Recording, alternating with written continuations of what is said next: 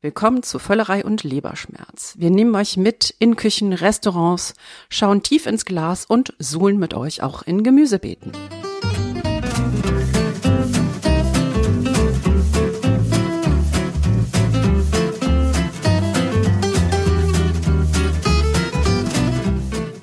Herzlich willkommen bei einer neuen Ausgabe von Völlerei und Leberschmerz. Bevor das hier aber so richtig losgeht, kommt die Werbung. Kennst du das auch?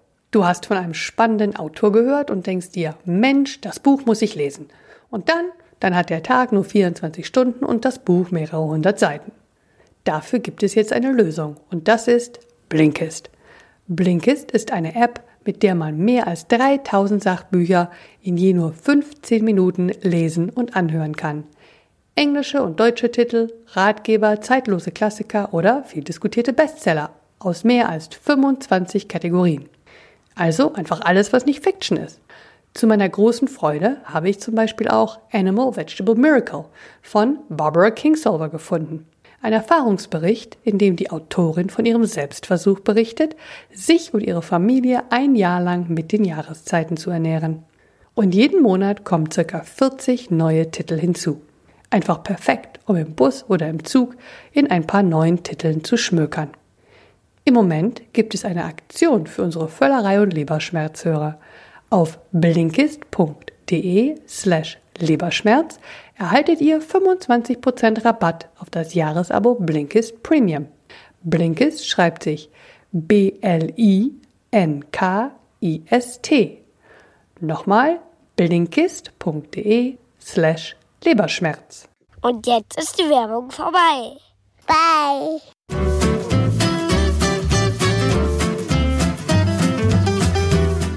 Am Mikrofon Thomas Knüver. Lee Green und Carmen Hillebrand. Ja, Kinders, ist Sommer, ne? Also zumindest jetzt in diesem Moment, da wir ja diese Sendung für euch aufzeichnen, äh, wird es langsam warm. Allerdings Sehr. wird noch ein bisschen dauern, bis wir sie dann auch ausspielen. Und ich hoffe, wir machen jetzt keinen Fehler, wenn wir so viel von Hitze reden und es nachher gehört wird, während es schüttet. Naja, wenn es dann im Winter ist und draußen Schnee liegt, dann passt es ja auch wieder. Aber nein, so lange brauchen wir dann auch wieder nicht. Genau, und weil es jetzt aber so heiß ist, haben wir uns vorgenommen, wir gehen jetzt gleich noch mal ein bisschen raus. Vorher aber das, was wir Housekeeping nennen. Also sprich, was gab es so als Reaktionen auf die letzten Sendungen? Da muss ich jetzt erstmal ein Housekeeping reinwerfen, weil die geschätzte Frau Green und ich haben uns ja den Hintern abgepodcastet beim Diner en Blanc, haben uns da zum Horst gemacht mit diesen riesigen Kopfhörern, wurden zigmal fotografiert und gefragt, ob wir denn jetzt für den lokalen Radiosender oder für den WDR arbeiten. Während du kamen, bei einer obskur erscheinenden Veranstaltung warst. das war gar nicht obskur, das war in Nijmegen, also ich bin über die Grenze. Nein, ich habe nicht geraucht. Ich habe da ein Konzert gehört von Xavier Rudd, das, der ist aus Australien, Rockmusik teilweise, Yoga, bisschen esoterisch wirkte es schon. Yoga ist keine Musikform. Sag doch obskur. War super, die Leute waren sehr offen und viele barfuß laufenden Menschen. Bierflaschen konnte man mit reinnehmen und kaufen. Und er hat auch auf zwei Didgeridoos parallel sogar Musik gemacht. Wir werden euch da in die Show Notes, glaube ich, mal ein YouTube-Video ja, stellen. Der war ganz wirklich cool. Ja, was andere Menschen so cool finden, ne? Ja, du, jedem das seine. Es gibt aber Leute, die finden unsere Sendung cool, ne? Wie Glücksmarie. Die liebe Glücksmarie hat sich nämlich gemeldet auf Instagram und hat gesagt, die Neon Blanc Folge hat wieder richtig viel Spaß gemacht. Danke, liebe Glücksmarie. Ja, uns hat sie auch sehr viel Spaß gemacht. Ihr habt nicht erzählt, was ihr gegessen habt. Das war in dem Moment auch einfach nicht wichtig. Ihr seid also da zum Essen und das ist nicht wichtig? Nee, das gemeinsam Essen, das Event, die Gemeinsamkeit, mit Leuten ins Gespräch kommen, das ist der Witz vom Social Dining. Okay. Genau. Noch ein weiteres Housekeeping in Bezug auf unsere Dinion Blanc Folge. Und zwar hat sich Anne-Kathrin gemeldet auf die Karelian Pies, die uns die finnischen Gäste mitgebracht haben zu probieren, über den der Terror sprach. Und zwar hat sie ein Kochbuch empfohlen, traditionelle finnische Hausgerichte. Das gibt es also auch noch auf Booklooker und so ein paar Antiquariaten zu finden. Autorin ist Aeva Stremel. Auch das werden wir verlinken in den Show Notes. Das ist nämlich von so einer deutsch-finnischen Assoziation, Vereinigung veröffentlicht und deshalb auf Deutsch traditionell finnische Hausgerichte. Und was Anne-Kathrin auch gesagt hat, weil wir ja diese Karelian Pies gegessen haben äh, mit Reisporridge, Ganz traditionell wurde da Gerste verwendet und dann wurde Reis irgendwie so ein Massenprodukt und ganz doll verbreitet und überall verfügbar und dann haben die aus Kostengründen angefangen, da Reis reinzutun. Wir bedanken uns bei Anne-Kathrin für all diese Informationen. Ich erwarte natürlich, dass du als nächstes Fisch einmachst. Wenn du den dann verkostest, mache ich den auch ein. Ja, den verkosten wir. Den würde ich auch verkosten. Wenn ihr uns übrigens regelmäßig hören wollt, dann könnt ihr uns auch abonnieren. Das wissen viele Leute gar nicht, wie das so geht bei Podcasts. Aber auf eurem Handy gibt's äh, in der Regel immer eine Art Podcast-App. Also wenn ihr zum Beispiel das mit dem Apfel drauf habt, da gibt's die App Podcast. Und da könnt ihr dann nach Völlerei und Leberschmerz suchen und da auf Subscribe oder auf Abonnieren gehen. Dann lädt euch äh, diese App jeweils äh, immer die aktuelle Folge runter. Und ihr könnt euch theoretisch sogar eine Push-Meldung schicken lassen und uns dann äh, immer hören. Und natürlich freuen wir uns auch, wenn ihr uns auf iTunes bewertet, weil das heißt, dass mehr Leute auf uns stoßen. Das würde uns natürlich sehr freuen. Also keine Ausrede mehr. Wie ihr vielleicht auch schon gehört habt, kommen wir jetzt so alle zwei Wochen und dafür ein bisschen kürzer anstatt einmal im Monat mit einer längeren Sendung. Lasst uns doch auch da wissen, ob euch das gefällt. So, das war das Housekeeping. Mir ist warm. Ich würde sagen, wir gehen jetzt in, zumindest nach meiner Meinung, die beste Eisdiele, die es in Deutschland gibt. Deutschland. So viel Eis habe ich noch gar nicht probiert, aber in Düsseldorf sicherlich ganz, ganz, ganz oben bei. Ja. Und das Schöne ist, sie ist nur fünf Minuten Fußweg von hier entfernt und wir machen uns jetzt mal auf den Weg zu Nordmanns Eisfabrik.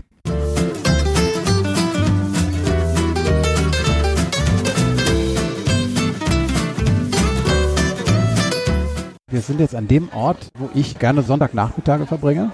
Bist du auch häufiger hier, Carmen? Ja, ich liebe es. Obwohl ich muss sagen, für mich ist fast immer Mannstraße besser. Aber da sitzt man nicht so schön. Düsseldorf-Flingern, Hipster-Stadtteil. Und neben uns sitzt Herr Nordmann. Also Herr Nordmann gibt es nicht. Es gibt hier eine Tür, da steht Giesbert Nordmann Entrepreneur drauf. Ja, Gilbert Nordmann. Ja, das ist der Firmengründer, aber der ist leider Gottes verstorben und das war unser Kater. Okay, derjenige, der jetzt spricht, hier ist Jörg Tatje und äh, der ist äh, der Gründer von Nordmanns Eisfabrik zusammen mit seiner Frau. Wie kommt man auf die Idee, jetzt so eine Eisdiele zu öffnen? Tja, die Heike und ich, wir sind eigentlich immer selbstständig gewesen und haben 2007, 2008 ungefähr überlegt, wir möchten noch mal was Neues machen. Was kann man machen, fragt man sich dann. Da Lebensmittel mein Hobby sind, haben wir dann gesagt, okay, irgendwas mit Lebensmitteln. Ja, dann haben wir überlegt, was denn? Restaurant geht nicht, ich bin kein Koch, das kann ich nicht. Das wäre Wahnsinn, sowas zu machen, was wir schon gelernt haben. Da haben wir uns so ein bisschen umgeguckt und bei Eis bin ich dann irgendwie hängen geblieben und äh, habe mir überlegt, dass man mit ein bisschen mehr Raffinesse da vielleicht was mehr rausholen könnte. So, dann habe ich mir das irgendwie genauer angeguckt, mir das beibringen lassen, die Technik und wie man Rezepturen entwickeln kann und habe mir die Branche angeguckt und dann war relativ schnell klar, das machen wir. Was habt ihr denn vorher gemacht? Äh, Expresslogistik. Bisschen was anderes. Und äh, da reden wir jetzt um das Jahr 2007, 2008. Ich glaube, vor zehn Jahren habt ihr hier auch gemacht, oder? Wir sind jetzt in unserer zehnten Saison, in der Tat. Wo lernt man denn das Eis machen? Äh, da gibt es so eine private Eisfachschule von einem deutschen Konditor. Das war ein Lehrgang, ich glaube, der war eine Woche. Ja. Was ich dort mitgenommen habe, sind zwei entscheidende Sachen gewesen. Erstens, wie entwickelt man ein Rezept, wie berechnet man das? Weil das ist eigentlich Mathematik, sonst nichts. Man sollte natürlich wissen, die Rohstoffe, die ich verwende, woraus sind die? Woraus bestehen die? Wenn man das weiß und mit einem Taschenrechner umgehen kann, kann man ein Rezept ganz gut entwickeln. Und das zweite war, da ich ja mit Gastronomie oder wir mit Gastronomie vorher noch nie was zu tun hatten, war sehr, sehr wichtig hier die ganzen Hygienebestimmungen. Weil das ist bei so einem empfindlichen Ding wie Eis ist das natürlich nicht ganz unwichtig. Die beiden Sachen habe ich da mitgenommen. Was ich dort auch mitgenommen habe, aber dann weggeworfen habe, das waren äh, die Kenntnisse, die man mir dort verabreichen wollte in Sachen Rohstoffe, weil das fand ich extrem unbefriedigend. Aber dazu kommen wir dann vielleicht später nochmal. Also wenn ich an Eis denke, denke ich ähm, an meine Kindheit. Ich denke an einen orangefarbenen äh, Eiswagen, der kam und da wurde noch Eis gestrichen. So, das äh, war übrigens das Dingeseis aus Hilden. Äh, ich bin in Hochtal groß geworden. Und was hat dich denn oder euch dazu gebracht? Vom Eis, mochtest du mal gern Eis? Welches Eis? Also ich habe in der Tat früher äh, in jungen Jahren sehr gerne Eis gegessen und ich war jetzt mehr so der Typ, wenn ich in die Eisdiele gegangen bin, auch noch zu der Zeit, als wir in Essen gewohnt haben, so sieben, acht Kugeln. Das war jetzt so, äh, Ja. das war so mein, Alles andere ist Vorspeise. das, weil der Weg muss sich ja auch irgendwie lohnen. Ich meine, äh, dann stelle ich mich da noch in eine Schlange und ja, das bringt ja sonst nichts. Ja. Und, und irgendwann hat mir das aber einfach alles nicht mehr so gefallen. Dann sind wir irgendwann nach Düsseldorf gezogen Und vielleicht bin ich auch blind durch die Stadt gelaufen. Jedenfalls habe ich nichts gefunden, was ich jetzt so richtig toll fand. Hm. Naja, und dann hat sich das irgendwie so ergeben. Ne? Äh, was ist dein Lieblingseis? Ehrlich gesagt äh, esse ich jetzt nicht mehr so viel Eis. Aber wenn es dann passiert, dann ist es unser Pistazieneis, das ist das Vanilleeis und es sind äh, die Joghurtsorten. Okay. Jetzt müssen wir mal erklären, das klingt jetzt alles relativ normal. Was ist das Besondere an eurem Eis? Fangen wir mal einfach an mit den Rohstoffen. Es macht mir halt unglaublich viel Spaß, den Dingen auf den Grund zu gehen. Und wenn es sich um ein Lebensmittel handelt oder um einen Rohstoff, so lange zu bohren und zu suchen, bis ich das Beste gefunden habe. Beispielsweise bei unseren Pistazien ist das eindeutig so. Ja, da sind wir irgendwann nach Sizilien gegangen. Es gibt keine zwei Meinungen darüber, dass dort die besten Pistazien der Welt herkommen. Ja, aus Bronte. Mhm. Da habe ich auch Eis gegessen. Ja. Aber es macht keinen Sinn, sich dann irgendwie einen Händler zu suchen, weil der Zwischenhandel ist bei dem Produkt schon ein bisschen schwierig dann. Ne? Und so sind wir dann halt irgendwann bei einem kleinen bäuerlichen Betrieb gelandet, bei dem wir seitdem unsere Pistazien direkt einkaufen. Und da wird auch nichts äh, irgendwie gemacht oder so. Das sind ja heutzutage teilweise Strukturen, die man sonst eher in, ich sag mal, öffentlichkeitsfernen Branchen antrifft. Ja. Und äh, ich sage das jetzt einfach mal so ganz salopp, wenn die 100 Tonnen ernten im Jahr, also die Ernte ist übrigens nur alle zwei Jahre, tauchen auf dem Weltmarkt 200 Tonnen auf. Und das gilt es auszuschalten. Und das geht halt nur, indem man direkt dort einkauft.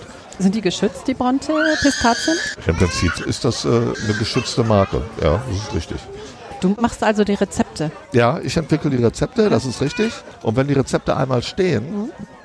dann können unsere Eismacher ich sag mal, abarbeiten. Die können dann daraus Eis machen, weil dann geht es nicht mehr so sehr darum, wie beispielsweise bei einem Koch, der jetzt gucken muss, ah, ist der Fisch noch glasig oder ist er jetzt kurz davor trocken zu werden oder so, sondern dann geht es nur noch darum, vernünftig abzuwägen, das vernünftig zu vermischen und in die Eismaschine reinzutun.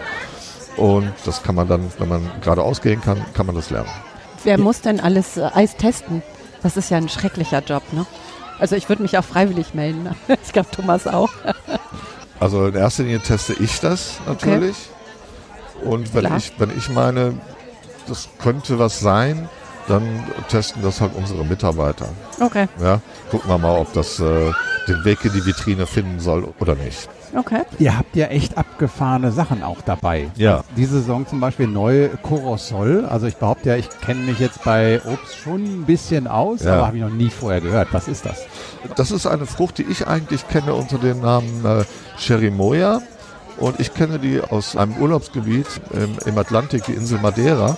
Dort wächst das Zeug auch. Und wir fanden diese Frucht immer sehr, sehr lecker aber ich habe nie irgendwie die Möglichkeit gehabt, das Produkt zu beziehen in einer vernünftigen äh, Verfassung äh, und Qualität.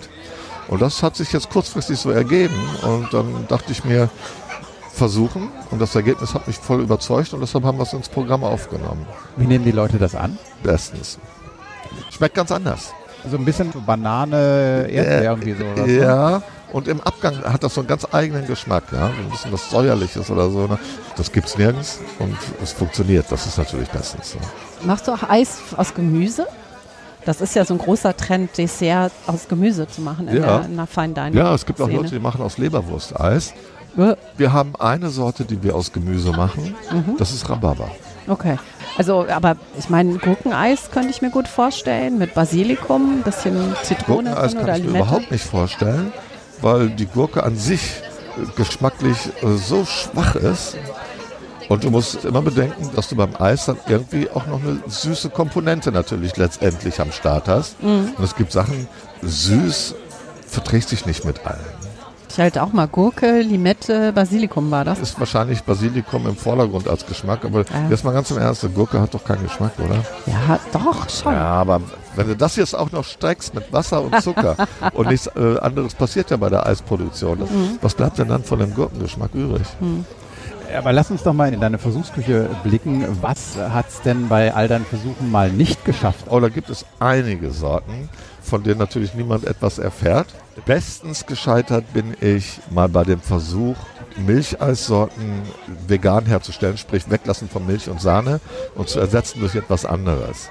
Die Idee war seinerzeit Olivenöl und da habe ich auch sehr viel Energie drauf verschwendet. Technisch ist das auch darstellbar, das kann man machen. Aber geschmacklich äh, muss ich dann irgendwann einfach einsehen, nee, Milch und Sahne braucht es halt. Ja. Haben die Leute, die jetzt leider Gottes eine Laktoseintoleranz haben, in dem Fall Pech gehabt. Dafür haben wir immer noch genügend vegane Sorten. Ja, ich wollte gerade sagen, ihr habt doch bestimmt Sorbets oder sowas. Natürlich. Ne? Wie viele Sorten habt ihr immer da? 16. 16, okay. Und ungefähr die Hälfte sind dann Sorbets, sprich vegane Sorten. Es sind immer noch Erdbeer, Nuss und Vanille die Lieblingssorten hier? Also die Sorte, die wir am meisten produzieren, ist tatsächlich Vanille. Mhm. Wobei Vanilleeis, gutes Vanilleeis, das ist schon eine anspruchsvolle Geschichte. Ne? Du meinst was genau? Naja, Vanille ist irre teuer. Mhm. Und an zweiter Stelle kommt bei uns schon Pistazie. Okay. Ja? Vanilleeis ist problematisch, weil das Material unheimlich teuer geworden ist. Dieses Jahr zahlen wir ungefähr 600 Euro für ein Kilo Vanille. Als wir angefangen haben vor zehn Jahren, war das Kilo um 80 Euro. Und das ist natürlich schon eine gewaltige Steigerung. Ja. Wie weit kommt man mit so einem Kilo Vanille? Ich sag mal, in der Saison brauchen wir, ich habe vorhin noch mit unserem Lieferanten telefoniert, weil mir das irgendwie so zwischen den Fingern zerrinnt, das Zeug. Ich glaube, wir brauchen so um die 20, 25 Kilo im Jahr. Stehst du noch den ganzen Tag in der Eisküche? Nein, nein, nein, nein. nein, nein. Ich, äh, wie gesagt, ich entwickle die Rezepte Mhm. und gucke, dass die Rohstoffe vernünftig eingekauft werden. Danach geht das in die mittlerweile durchaus erfahrenen Hände unserer beiden Eismacher. Okay. Vor drei Jahren oder so habt ihr zwei unterschiedliche Preise eingeführt. Ja. Wie kam das bei den Leuten an? Das hat eigentlich relativ wenig Schwierigkeiten gemacht, weil es ist ja auch wirklich sehr, sehr simpel zu kommunizieren. Angefangen hat bei uns eigentlich mit dem Pistazieneis. Und ich meine, wir kennen alle von früher dieses grellgrüne Pistazieneis, was eigentlich nur nach Marzipan schmeckt und nicht nach Pistazie. Ja? Warum ist das so? Weil die Industrie halt diesen Rohstoff liefert, die fertige Paste, und es soll halt billig sein. Ja? Das ist für uns aber keine Alternative. Für uns gibt es entweder kein Pistazieneis oder aber Pistazieneis mit dem besten, die der Markt hergibt. Und wir gucken beim Einkauf immer erst nach der besten Qualität und interessieren uns, wenn ich das mal so salopp sagen darf, einen Scheißdreck für die Preise. Und wenn ich das beste Produkt gefunden habe, dann frage ich, was kostet das? Und dann produzieren wir das und dann kalkulieren wir den Preis. Und ob das jetzt 1,80 kostet, so eine Kugel Pistazieneis, wenn das jetzt 2,50 kostet, dann würde halt 2,50 dran stehen. Es wird immer noch Liebhaber geben, die das verstehen und die das dann einfach haben wollen. Ja? Also ich bin eher so ein äh, Milcheisesser. Ja. Gibt es so Typen? Ich weiß nicht, also Thomas, du äh, magst gern Sanddorn, Safran war das, ne? Safran, Pistazie, Rosenwasser. Und ich bin ein totaler Fan von Nuss und Ja. Pistazie und noch nicht mal Schokolade. Vanille brauche ich auch nicht unbedingt. Ich habe bei Dinges in Hilden saure Sahne-Eis gegessen, also auch Joghurt schon mal, aber es ist fast immer nur Nuss. Ich glaube, es gibt viele Esser wie ich, oder? Die so, Diese Standardsorten so Standardsorten essen. Selbstverständlich. Und, und die das schon immer gegessen haben. Ja, selbstverständlich gibt es das. Obwohl man wirklich sagen muss, dass wir hier in Flingern, das ist einfach wirklich großartig, wir haben hier ein extrem experimentierfreudiges Publikum. Die Leute, wir haben überhaupt keine Scheu, irgendwie was Neues zu probieren. Was wir noch nicht erzählt haben, vor einem Jahr haben wir hier gesessen und haben uns überlegt, wie denn unser Podcast heißen soll. Wir haben hier unsere erste Sitzung gemacht. Tatsächlich. Ja, ist mir gerade eingefallen, hätte ich ganz vergessen. Genau. Ja, das Interessante ist ja, dass obwohl ihr teurer seid als andere, Ja. ist hier mittags gut was los am Wochenende, ist die Schlange hier einmal ums Straßeneck sozusagen. Ja. Liegt das daran, dass ihr hier einfach eine tolle Location habt? Oder siehst du das auch als Zeichen, dass die Menschen bereit sind, für gutes Essen mehr Geld auszugeben? Naja, nun, unsere Terrasse ist jetzt sicherlich, ich sag mal, schon ganz ansprechend. Ja. Das ist nicht der eigentliche Grund. Ich glaube, der eigentliche Grund ist, dass es glücklicherweise mittlerweile wirklich Menschen gibt. Das ist ein zartes Pflänzchen, das muss noch wachsen. Aber es gibt halt mittlerweile immer mehr Menschen, die wirklich gucken, was sie da kaufen, was sie essen möchten. Ja. Und jetzt nicht unbedingt immer nur das Billigste haben wollen und verstehen, dass das Billigste ist einfach so meistens nicht das Beste ist. So. Es ist sicherlich auch so, dass ein Großteil der Bevölkerung, ich sag mal Menschen, die jetzt so zwischen 18 und 40 sind meinetwegen, ja, oder vielleicht sogar noch ein paar Jahre älter, die sind ja letztendlich mit synthetischer Vanille groß geworden. Dr. O hat uns das allen beigebracht, wie Vanille zu schmecken hat. Die wissen gar nicht, dass das eigentlich ganz anders schmeckt. Aber glücklicherweise gibt es noch genügend Leute, die das sehr wohl wissen und die den Unterschied einfach feststellen. Ne? Und das ist natürlich erfreulich, weil ich konnte mir ehrlich gesagt nichts Schlimmeres vorstellen, als wenn ich gezwungen wäre, mit so Billigprodukten wie synthetischer Vanille meinen Lebensunterhalt zu verdienen. Weil, ich sagte es bereits, Lebensmittel sind mein Hobby das würde mir wirklich sehr wehtun, wenn ich das machen müsste. Du hast gesagt, dass du selbst nicht mehr viel Eis isst, kann ich ja, mir vorstellen. Ist aber normal. Ne? Ja, ist normal. Ich habe mal im Altenheim gearbeitet, da gab es ja. jeden Tag Sahnetorte. Ich kann keine Torte mehr sehen. Habe ich natürlich am Anfang immer ja. gegessen. Was magst du denn gerne als Ausgleich? Ganz viel salzige Sachen? Äh, ich bin genau wie die Heike, wir sind nie so die Süßesser gewesen. Da brauche ich also keinen Ausgleich dazu. Und ich esse durchaus ja noch Eis, aber ich gehe dann mit 16 verschiedenen Löffeln morgens durch die Vitrine und probiere ein Löffelchen von jeder Sorte, um zu gucken, ob das auch seine Richtigkeit hat. Okay. Ja. Und dann ist mein Tagesbedarf aber auch gedeckt. Okay. Weiterhin okay. viel Erfolg. Nordmanns Eisfabrik gibt es inzwischen dreimal. Einmal in Düsseldorf, einmal in Meerbusch. Und es gibt auch noch einen Wagen, der schrecklicherweise immer da steht, wo meine Joggingstrecke beginnt, nämlich oben im Grafenberger Wald. Das finde ich. Äh also hast du keine Tasche, wo du ein bisschen Geld reintun kannst? ja, ja genau. Es geht nichts über schön fünf Kugeln nach so einem Kilometerlauf. da geht es richtig ab, macht auch Spaß. Vielen Dank für das tolle Gespräch. Gerne. Dankeschön. Und Jetzt essen wir Eis. Genau.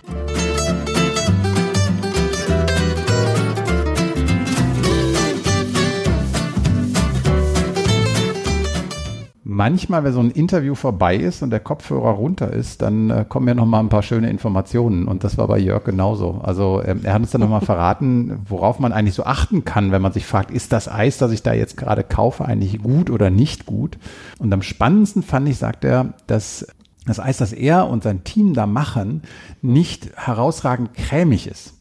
Weil Cremigkeit entsteht durch Luft. Und bei ihm, da machen sie relativ wenig Luft ins Eis. Aber beim Industrieeis, das dann so super cremig ist, da ist ganz viel Luft drin. Und er hat uns auch einen Tipp gegeben, wie man das erkennen kann. Nämlich einfach mal gucken, wie schwer ist ein Liter, eine 1 Liter Packung Eis. Und wenn die deutlich unter ein Kilo geht, sogar bis Richtung 500 Gramm, dann ist das Eis zwar wahnsinnig cremig, man kauft aber wahnsinnig viel Luft. Ja, das fand ich auch spannend. Und ich fand auch spannend, weil ich die Erfahrung schon hatte, was er gesagt hatte, wenn Emulgatoren zum Beispiel im Eis sind, dass man so einen Fettfilm im Mund, also im Gaumen hat, der noch nicht mal mit Alkohol weggeht. Hatte ich mit Alkohol noch nicht probiert, ganz ehrlich. Das war meistens zu früh. Bei Moment, du hast irgendetwas mit Alkohol noch nicht probiert, Karin? Ja, war wahrscheinlich zu früh mit dem ähm, Eisessen, aber es ist irgendwo immer 4 Uhr, also sollte ich ja nochmal ausprobieren. Und sein dritter Tipp war, wenn ihr so eine Eisdiele begegnet, wo dann in der Auslage sich so diese Eisberge türmen, das hat man ja jetzt ganz viel auch bei diesen pseudo-italienischen oder italienischen Eisdielen, die so in Einkaufszentren sind, dann gleich die Finger davon lassen, weil da sind ganz, ganz viel Stabilisatoren und Emulgatoren drin und das hat äh, dann wenig mit natürlichem Geschmack und äh, natürlichem Eis zu tun. Ja, ich glaube, man darf nicht denken, nur weil man in einer Eisdiele einkauft, dass das jetzt gleich eine Manufaktur ist. Ne? Das ist halt einfach wichtig auch nochmal zu wissen, dass ähm, häufig Eisdielen einfach eine fertige Masse beziehen, ne, äh, industriell gefertigte Speiseeismischung und dann da äh, nach äh, gedüngten Farbstoffe oder Geschmacksstoffe oder was auch immer sie wollen, halt dann da reinmischen. Das heißt, ihr habt im Prinzip die Abstufung als ähm, Manufaktur, dann gibt's die Eisdiele, Ne? Und dann gibt es das tatsächliche Markeneis, Supermarkteis. Und das ist immer noch, habe ich hier heute mal ein bisschen die Statistiken gegoogelt, ne? 80 Prozent alles in Deutschland verzehrte Eis ist halt das klassische Markeneis. Und diese Eisdielen machen nur 16 Prozent. Ne? Und gibt es noch Softeis, hm? 4 Prozent Anteil ist Softeis. Ja, Wäre ich immer schwierig, Salmonellengefahr ganz groß. Na, aber ehrlich gesagt, die Zeiten sind ja echt vorbei. Also ich glaube, Salmonellen ist jetzt gar nicht das Thema. Ich war aber jetzt kürzlich in England und da ist es halt tatsächlich spannend. Da ist das Softeis die Tradition. Und der Eis Mann, hier rutschen gerade übrigens ein paar Kartons runter, stört euch gar nicht dran. Äh, Dieses Softeis ist in England halt tatsächlich die Tradition. Das nennt man dann 99 Cents, weil früher eine Waffel 99 Cent kostet, dann kommt noch so ein Stick aus Luftschokolade da rein und das war halt das, was der Eismann in der englischen Reihenhaussiedlung früher verkauft hat. Das ist ja zum Beispiel eine Tradition, die wir in Deutschland gar nicht kennen. Aber in den USA ist es ja auch äh, klassisch eigentlich mehr Soft-Eis. Ne? Dass wir hier die Eistradition haben, die wir haben, haben wir doch eigentlich wahrscheinlich den äh, italienischen Gastarbeitern zu verdanken. Genau, und zwar italienischen Gastarbeitern aus exakt einem Tal und einem Ort. Das ist die skurrile Geschichte, die immer mal wieder aufgeschrieben wird, die aber viele Leute gar nicht kennen, weil die allermeisten italienischen Eisdielenbesitzer kommen aus Belluno und aus der Region. Das ist in Südtirol und es ist offensichtlich so, dass aus diesem Tal dann äh, in der ersten Welle der Gastarbeiter in den 50er Jahren dann angefangen haben, Eisdielen in, in, in Deutschland zu eröffnen und dann kamen sie wieder und sagten, hör mal, das läuft hier wie geschnitten Pizza. Und daraufhin ist aus Belluno eine, eine Eismacherstadt geworden und eine Eismacherregion. Und ähm, das kann ich tatsächlich auch anekdotisch berichten, weil in meinem kleinen äh, Heimatörtchen Senden gab es halt damals eine zentrale Eisdiele, das war die Familie Zardos. Die kannten mich halt, seit ich ein kleines Kind war. Und natürlich kamen die aus Belluno und natürlich haben sie mit dem Geld, das sie in Deutschland dann verdient haben, sich ein Hotel für die Kinder in Belluno aufgebaut. Also das ist tatsächlich eine sehr skurrile Geschichte. Und da sieht man halt einfach mal, wie dann so im Grunde Zufälle auch eine kulinarische Tradition prägen können.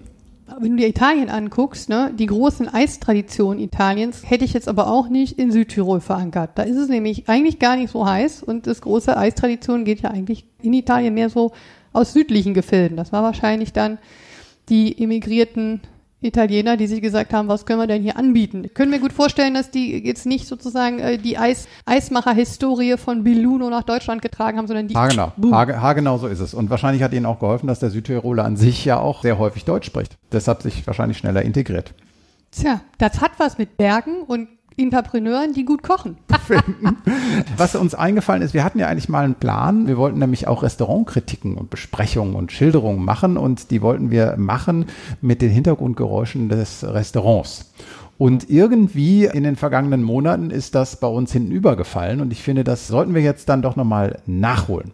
Du hast ja was sehr Leckeres da mitgebracht aus Ähm, deinen Reisen. Ja, genau. Es gibt halt einen sehr skurrilen Ort in Zürich. Das ist eigentlich eine Metzgerei. In dieser Metzgerei kann man aber auch essen. So, und wenn ihr jetzt die deutsche Metzgerei im Kopf habt, mit der Fleischtheke, wo so die Prachtbrocken liegen und dem Mann im weißen Kittel dahinter und dieses leichte Rotlicht, damit das Fleisch besser aussieht und dann ist da irgendwo so ein Städtisch, wo was Fettiges gereicht wird, ist es exakt das Gegenteil. Bitte ich jetzt unsere wunderbare Producerin Britta, wirf mal die Hintergrundgeräusche an.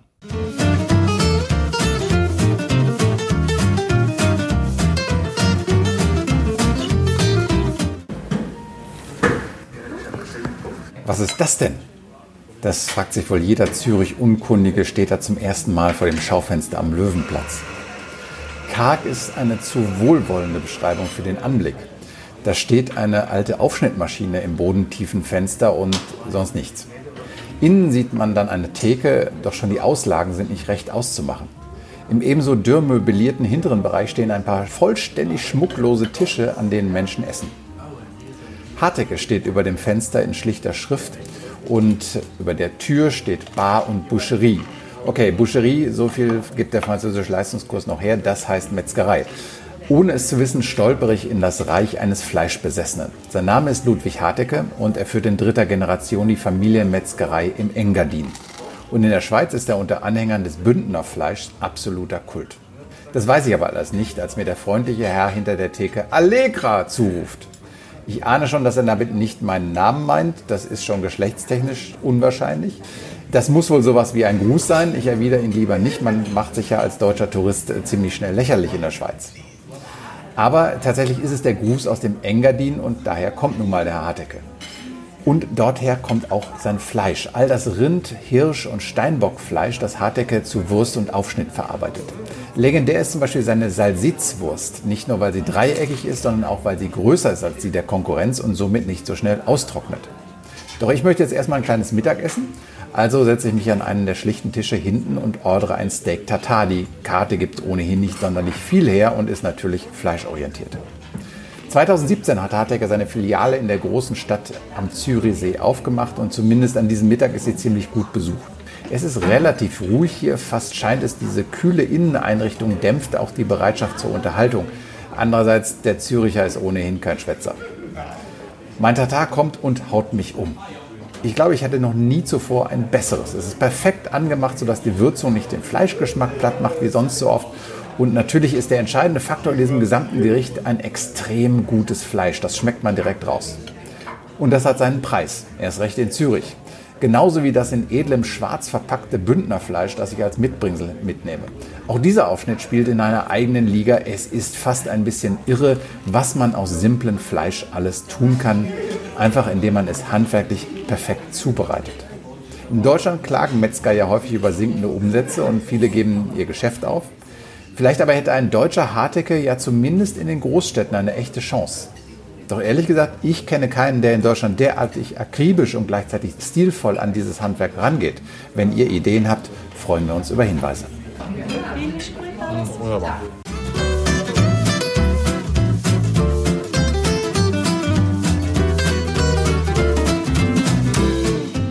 Ja, lecker klang das. Aber jetzt so ein bisschen so Frikadelle und Mittagstisch wie beim deutschen Metzger ist ja auch lecker. Die leben ja von der Mittagsküche und von der Morgenküche. Und auf der anderen Seite, ne, also ich habe ja meinen Lieblingsmetzger in Italien. Ne, wo hast du deinen Lieblingsmetzger? Meiner ist in Italien. Äh, in Saminiato, die Falaskis, die haben eine Gastronomie wunderbar großartig. Wenn du halt die wirklich die besten Zutaten hast und schon an der Quelle sitzt, was liegt da näher sozusagen, das zu verarbeiten und da noch eine Stufe draufzusetzen? Von daher. In London gibt es äh, übrigens Metzgerkurse, also Fleischzerteilt-Kurse. Habe ich schon mal gemacht. Hast du schon mal gemacht? Mhm. Schade, ich dachte eigentlich, wir könnten jetzt mal nach London fliegen du, und mach ich sofort noch dann mal. gemeinsam ein Rind. Aber wir fahren mit dem Zug. Thomas verdreht gerade die Augen. ja, aber äh, bevor wir jetzt zu Umweltdiskussionen und CO2 kommen, würde ich sagen, beenden wir diese freundliche Ausgabe von Völlerei und Leberschmerz. Und ja, dann äh, hört ihr uns in zwei Wochen wieder. Und schlägt ein Eis für uns. Bis dahin. Tschüss. Tschüss.